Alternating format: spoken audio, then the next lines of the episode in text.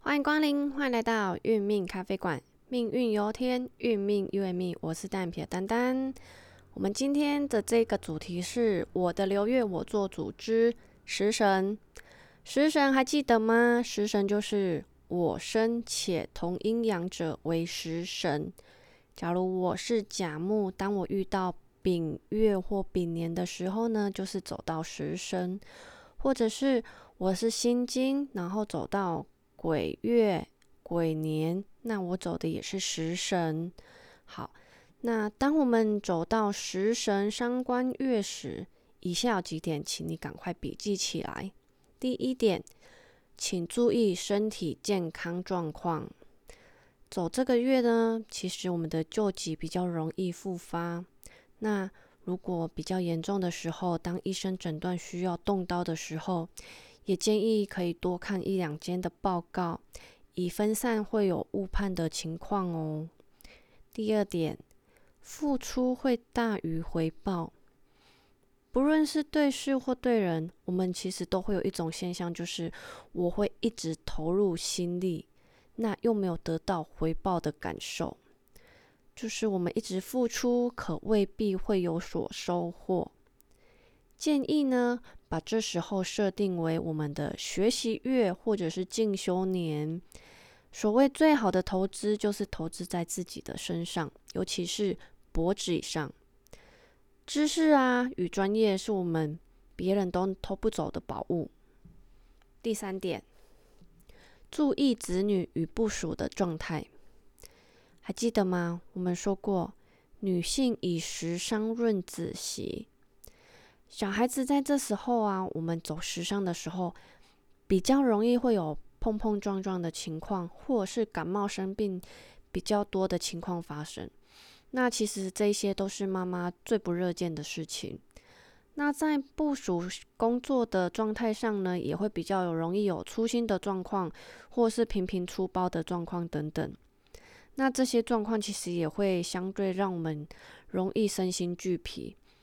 这时候，其实我们会建议就是多放点心思在小孩身上。那当小孩有状况发生的时候啊，闹脾气的时候啊，切勿意气用事。好，那将所有的情况与事情啊，请都用平常心的去面对。凡事都不要过度的去要求，或是我一定要这时候就要强制去处理，因为我们这些状况啊，都只是一时的。那其实可以就是用延迟战术，我们可以延后，可能过了这个月，过了这一年，我们再去做一个后续的处理，或是我们当下非处理不可的时候呢，我们一定可以用个宽比较放宽的标准来去做一个应对。那这一两个月啊，就是食神或是三光月的时候。气场其实都会比较强烈，那一旦单过了这个气场过后呢，它就会降大大的降低我们的负能量的一个气场。好，那再来呢，我们针对食神走食神月或走食神年，我们会有哪一些比较明显的状况呢？好，食神驾到呢，其实就是开启一个吃货模式的状态。不仅我们吃饭的饭局啊会变得很多，那但其实也是一个好处。像单单自己走食神年的时候，就会时不时有朋友约吃饭，或者是有客户请你吃饭。对，那这时候其实你的饭局变很多，就会诶交际也变多了这样子。那走食神月、食神年呢，其实很容易不小心就会有身材走样的状况发生。那其实我们在吃很多美食的时候呢，也会相对比较容易引发肠胃道的问题，所以切记，请勿暴饮暴食，建议可以定时定量，那同时可以降低我们身体的负担。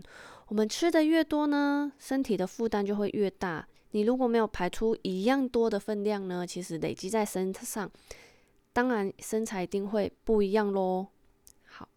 那再来，食神月跟食神年呢，它其实是一个敌动我不动，其实还不够低调的时刻。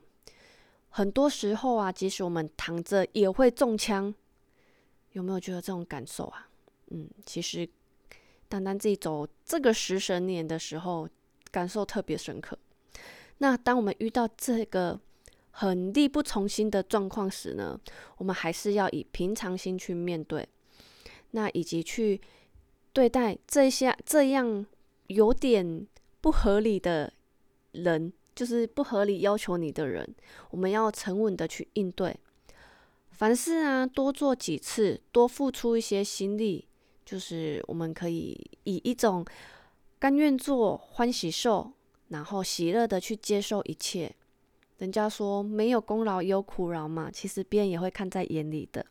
那凡事就是一静不移动，我们就是要忍辱负重，作为我们的上上策。走食神呢，其实气场是不太稳定的。所以建议呢，要多接触好的磁场、正能量的环境，可以稳定我们这一整个月以及这一整年的整体分数哦。像我们可以去大庙啊、佛堂啊、教堂啊去走走、拜拜、收经，或是去做祷告等等的。好，那在我们刚有提到说，我们女命以食伤论子息。所以呢，除了已经有小孩的妈妈们要多费点心力之外呢，如果你是一位还没有宝宝的妈妈，诶，还没有宝宝的女性，想要提升做人成功的机会，其实也可以好好把握这一个月或这一年。自己单单身边有好几位同学都是在这个时间点怀上宝宝的哦。好，那再来呢？走食神月或食神年时，请记得先检视一下自己的命盘，这一点很重要。命盘中有没有偏硬的存在？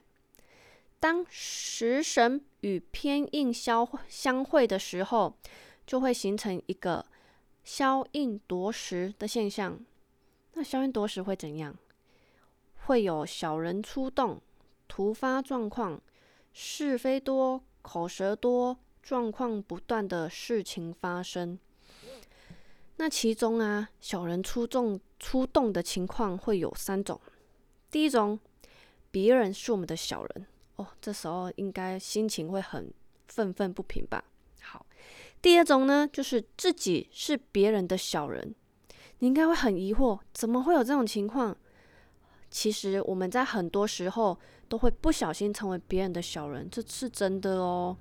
在第三点，自己是自己的小人，这一点真的是要特别注意。那也就是说呢，自己会扯自己的后腿，那通常会有自废武功、功败垂成的结果产生。那以上不管哪一种现象呢，其实对我们来讲都是一件伤心事，因为我们最不热见的就是遇到小人，即使这个小人是别人是自己，都是一样的。当消应夺食的状况发生时呢，如果能以花钱消灾、以小博大去做一个化解呢，其实相对就会比较是减少伤害的方法了。那就用你们的智慧喽。